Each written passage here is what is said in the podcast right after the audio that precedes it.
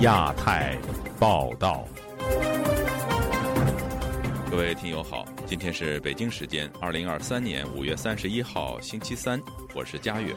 这次亚太报道的主要内容包括：河南中兴教会遭当局打砸取缔；广东、山东多地宗教设施被毁；原广东佛山基层人大代表参选人李碧云外出就医受阻。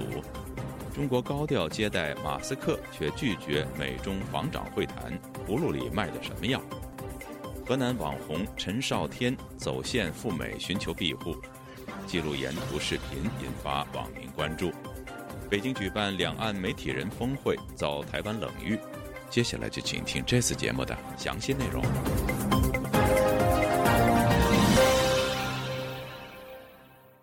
最近，中国多个地方的宗教场所受到冲击。河南省郑州市一家家庭教会上个星期遭当地政府人员突袭，数十位政府人员打砸聚会场所，并以非法聚会为由取缔该教会，多人被抓。另外，广东顺德、山东青岛也有宗教场所受到冲击。请听本台记者古婷的报道。据郑州中心基督教会披露，五月二十一日早晨约五点半钟，该教会有约二十多人正在进行主日聚会。郑州市金水区民宗局、民政局、北林路派出所协警城管、北林路街道办事处等五十多人强行进入聚会场所，指该教会未经许可从事宗教活动，即时取缔该教会。当地一位基督徒张先生本周告诉自由亚洲电台。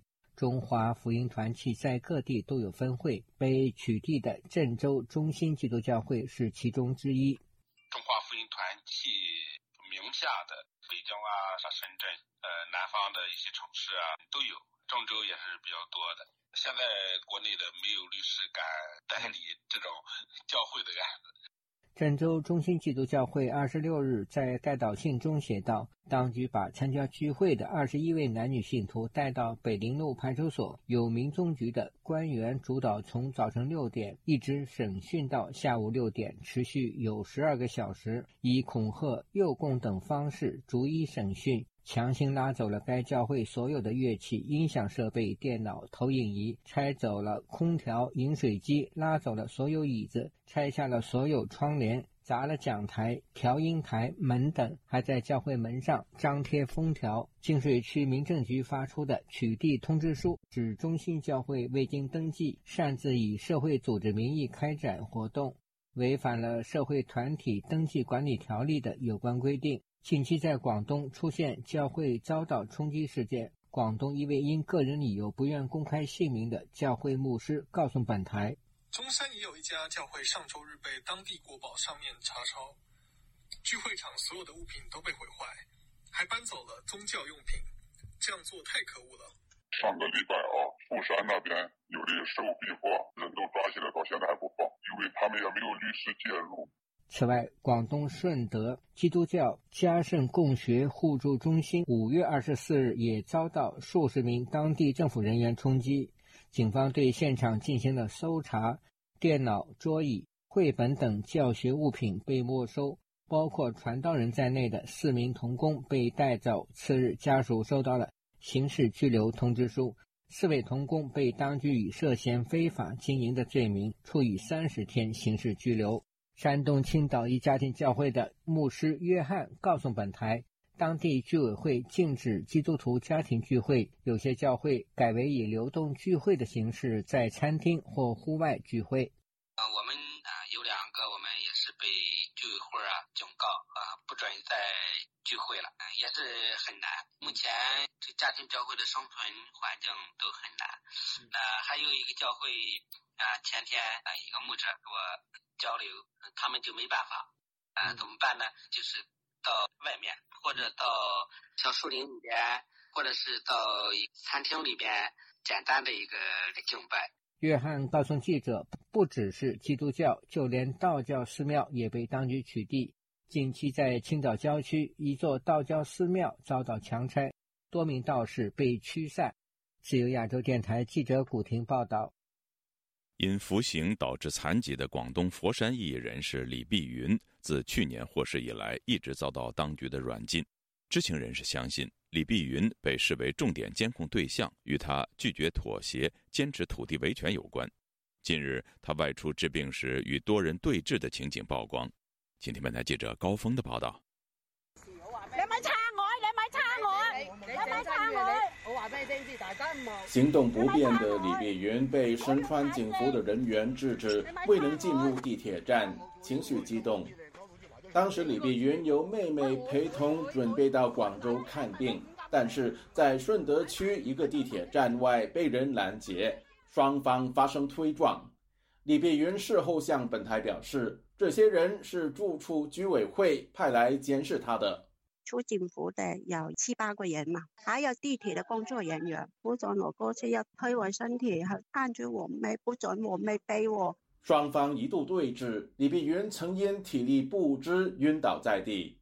二零二零年因盗窃和妨害公务罪成被判刑的李碧云，自去年二月获释后被当局全天候监控，长期在他的住处外派驻车辆，又设置临时办事处。有时候连出楼梯都不做，要看是他心情好一点点，哦，可能他心情好一点了，要看我们要去哪里，连喝茶都不做，连出楼梯都不做。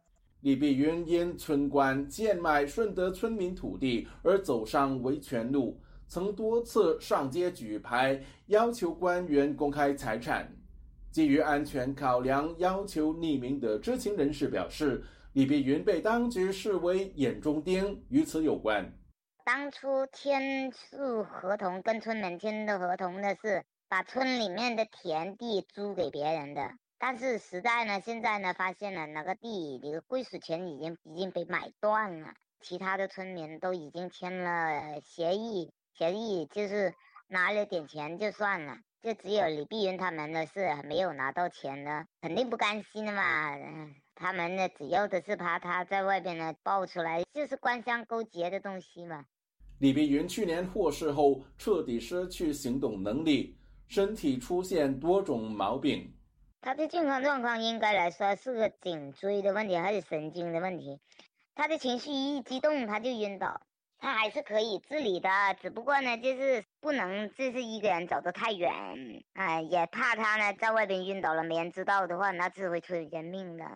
知情人士说，李碧云与地方政府的矛盾很深。这次地铁站外发生的风波，双方都有责任。只能说他太直了，他对当局呢有一种啊排斥。他一看见他们就骂，很难磨合这个这个撕裂口。他们对李碧云呢有有一种戏弄的作风，他故意戏弄他，调戏他，他们就有一种报复他的心态。家属则认为，地方政府对李碧云全天候围困，是为了骗取国家的维稳费。自由亚洲电台记者高峰香港报道。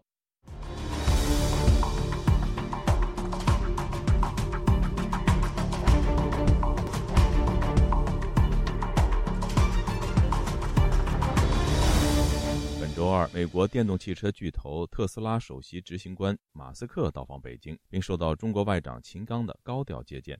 与此同时，中国却拒绝了美国提出的两国防长会晤的建议。有学者认为，中国试图将美国伸出的橄榄枝作为筹码，迫使美国在多个涉华议题上做出让步。以下是本台记者经纬的报道。路透社日前报道，中国拒绝了美国提出的两国防长本周末在新加坡年度安全论坛上会晤的建议。中方此举昭示着两国关系回暖受阻。中国外交部发言人毛宁在三十日的例行记者会上，将两国防长会晤受阻归咎于美国。他表示，美方十分清楚两军对话面临困难的原因，但他并未具体说明这是否与中国防长李尚福遭到美国制裁有关。一八年，时任中共中央军委装备发展部部长的李尚福，因牵涉对俄出口国防产品的重大交易，被美国国务院宣布制裁。相关措施直到李尚福上任中国防长也未解除。面对中方指责，五角大楼在发给《华尔街日报》的一份声明中强调，是中方拒绝了美方的建议。五角大楼重申，开放式的沟通可以确保竞争不会演变成冲突。美国智库兰德公司中国问题专家何天木书面回复本台时表示，中国似乎对此前的气球事件和美国持续与台湾接触等特别恼火，并将解除对李尚福的制裁作为谈判的筹码。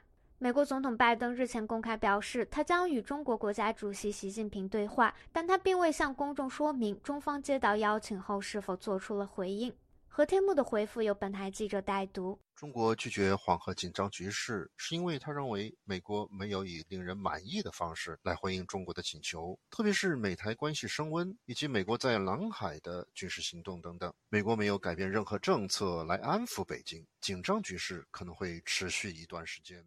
美国民间机构信息与战略研究所经济学者李恒清认为，虽然美国内部在对华政策的推进上稍有分歧，但对华强硬是大势所趋，难以动摇。他就是想，哎，这些地方你要做出让步，你要做出这个姿态，我才能跟你谈。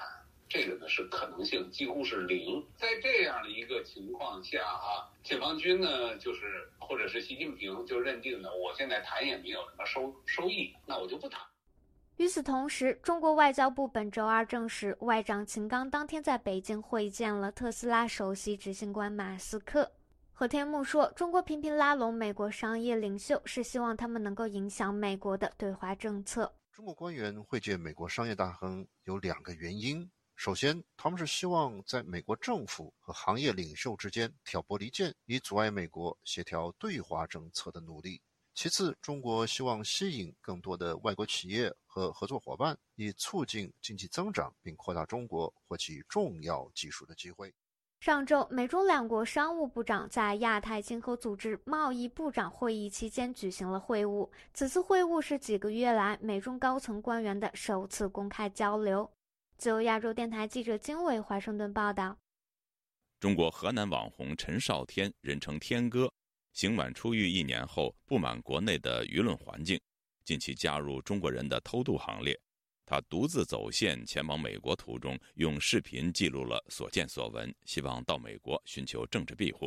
以下是本台记者古婷的报道：明天八点多出发，八大四个小孩进入雨林以后会有三五天没有动态，大家不用关心。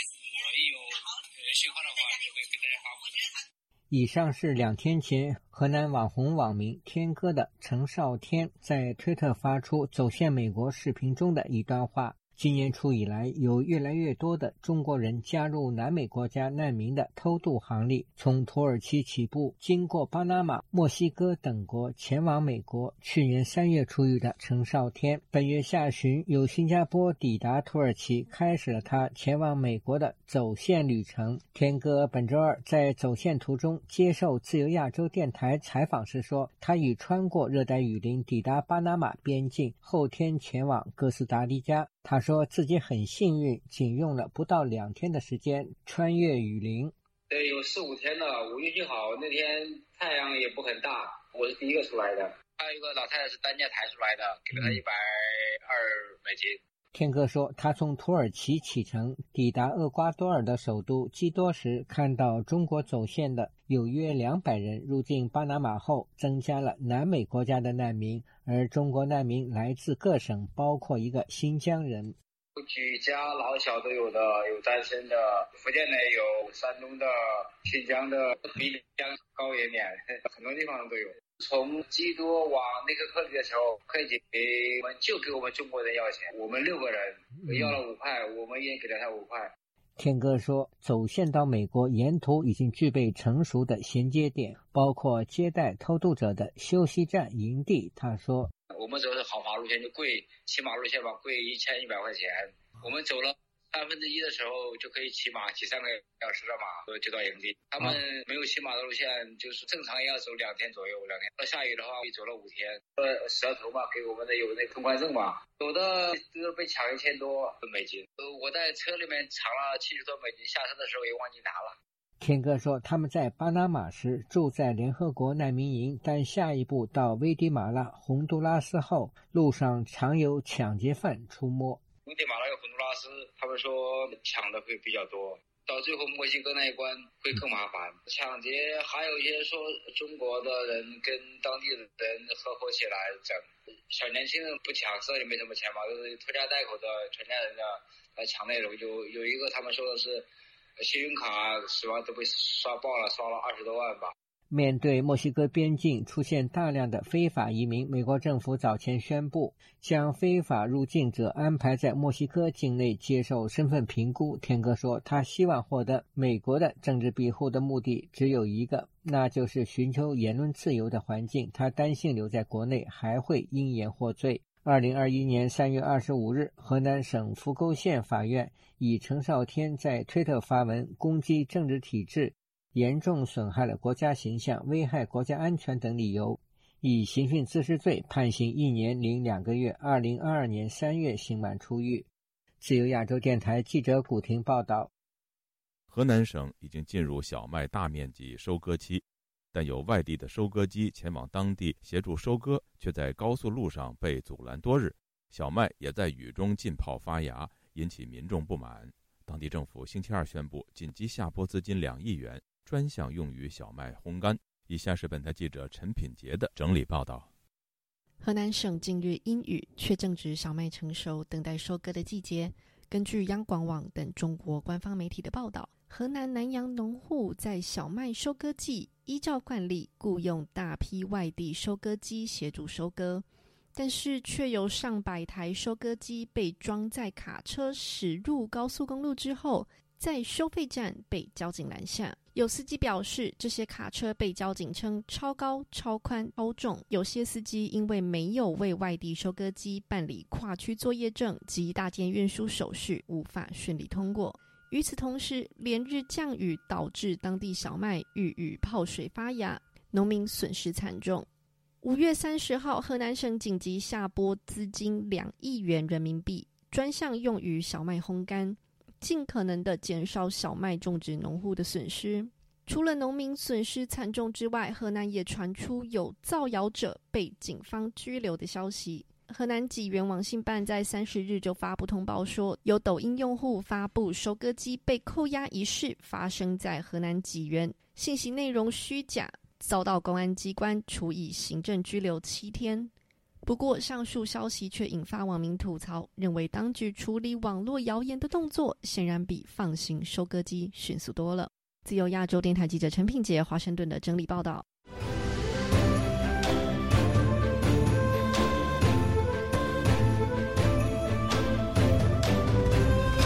近日，中国官方主办的两岸媒体人北京峰会遭到台湾冷遇，有媒体披露，由于台湾媒体出席意愿不高。峰会被迫两度延期，规模缩小，甚至引发政协主席王沪宁的震怒。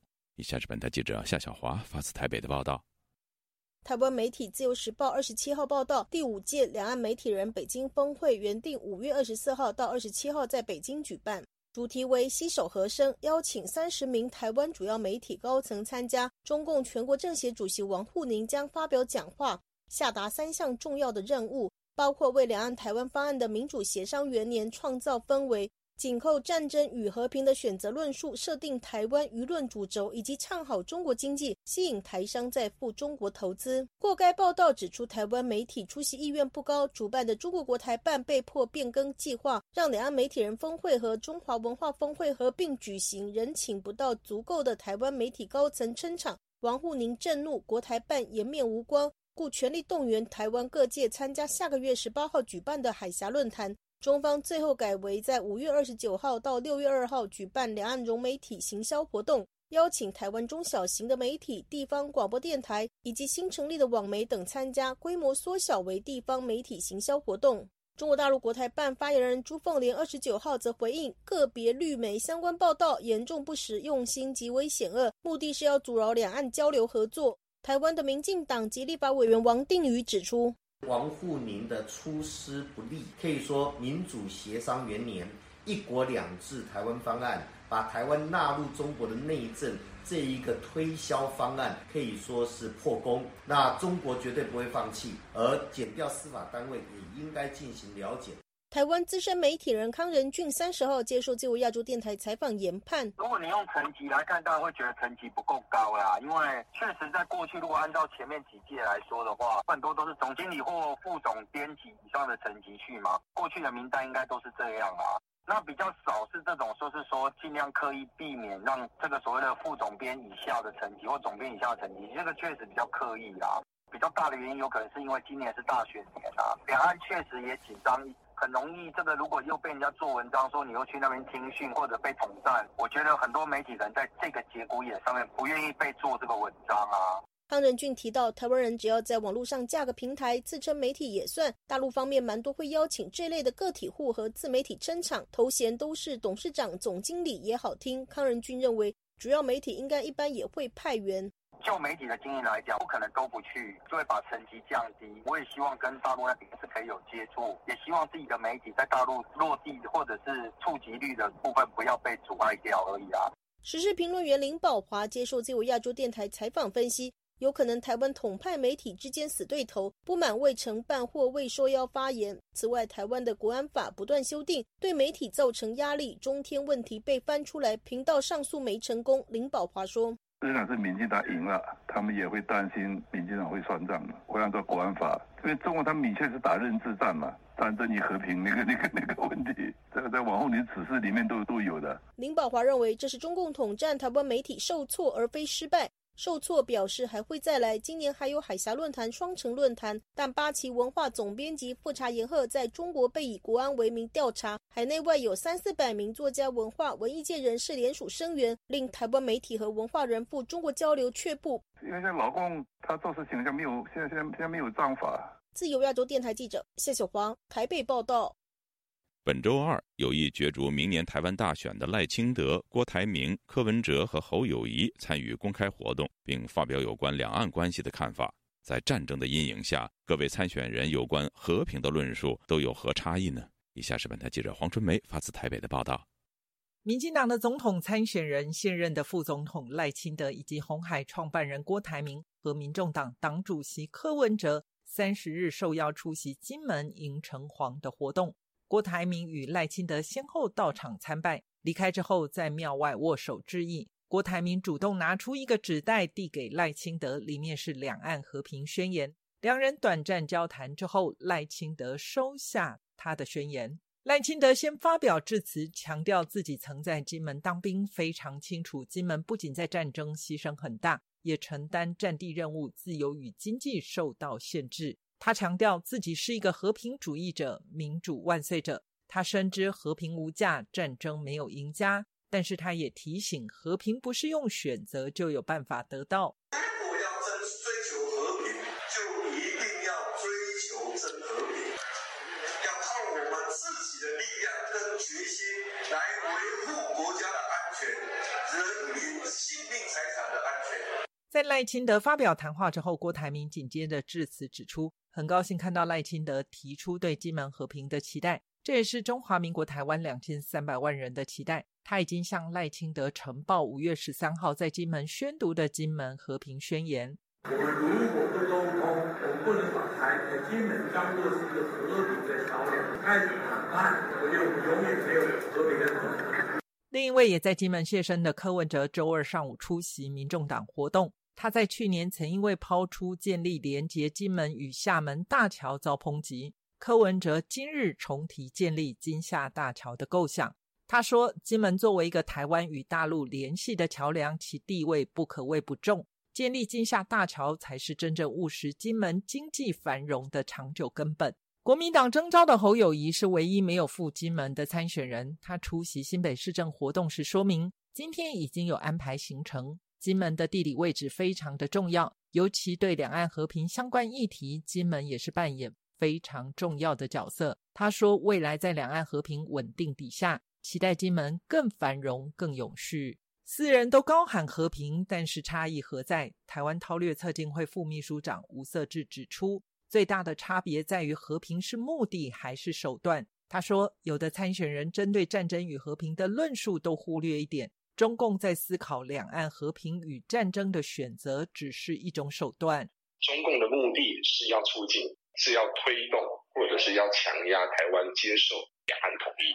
中央警察大学教授董立文在民进党中央事务部所举办的座谈指出，中共介入台湾民主选举不是会不会，而是以何种方式的问题。他提到，中共介入的首要目标是要破坏民主体制，因为中共认为民主存在对他就是威胁；其次才是影响选举的结果，让最听从中共的人当选，而且会优先让自己培养的代理人当选。其次才是倾向统一亲中的候选人，并且全力打压中共不喜欢的候选人。自由亚洲电台记者黄春梅台北报道。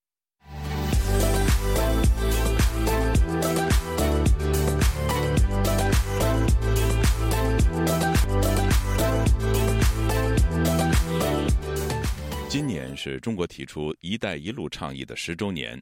发展中国家因为参与相关项目而落入中方债务陷阱的问题，日趋受到国际舆论关注。有美国媒体披露，由于中国向发展中国家追讨债务，导致巴基斯坦、肯尼亚、老挝等世界最贫穷的国家被推向崩溃的边缘。以下是本台记者夏小华发自台北的报道。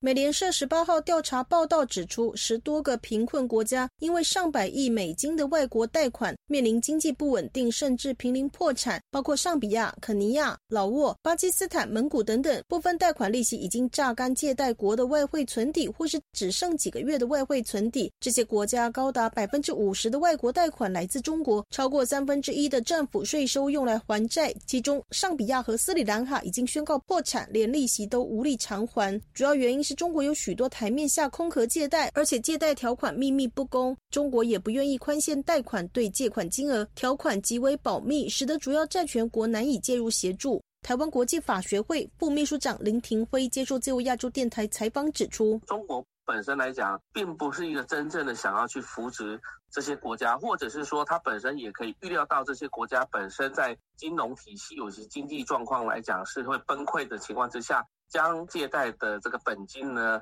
放在隐藏性的第三国，那原则上也就是对这个受援国来讲，就是说对“一带一路”的这些国家来讲的话，中国是采取一个比较不信任的这种做法啦。该报道指出，协助美联社调查的执行长派克斯追踪中国借贷时，发现两大陷阱。北京会要求借贷国家把现金存入隐藏的第三方托管账户，让中国得以在借贷国停止支付利息的时候，直接拿走款项，在其他债权国不知情下，成为借贷国必须首先还款的放贷方。此外，北京借出上百笔的世界银行不知情的贷款，当时中国正透过“一带一路”大撒币，促使贪腐严重的借贷国债。债台高筑。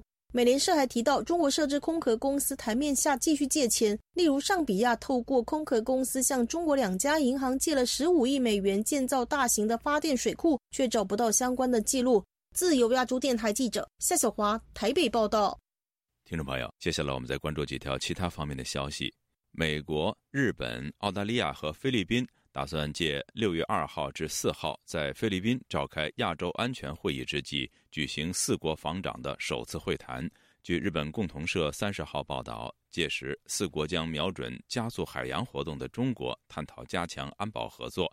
日美澳分别与菲律宾强化合作。会谈旨在彰显环太平洋的四国的协作。预计在会谈中，四国将探讨让舰艇在南海等地航行并威慑违法活动的所谓联合巡航。美国星期二对中国和墨西哥的十七个个人和实体实施了制裁。路透社三十号发自华盛顿的消息说，因为拜登政府试图阻止这种致命药物的进口，这些人被指控协助生产假冒的含有芬太尼的药品。美国财政部在一份声明中表示。他对设在中国的七个实体和六个个人，以及设在墨西哥的一个企业和三个个人实施了制裁。声明谴责那些参与销售压丸机和其他设备的人，将假冒商品印在非法生产的药丸上。这些药丸通常含有芬太尼，并运往美国。芬太尼比海洛因强五百倍，比吗啡强一百倍，并且越来越多的与其他非法药物混合使用，往往会导致致命的后果。据海外维权网三十号报道，福建福州市晋安区古山镇网民叶忠因为中亚峰会遭绑架，至今已超过十天。叶中的妻子李美英在唐兆兴等诸多访友的帮助下，寻遍福州市第一看守所和第二看守所，以及福州市的所有拘留所和黑监狱，均未找到叶中的信息，无奈向社会各界呼吁关注。听众朋友，这次的亚太报道播送完了，谢谢收听，再会。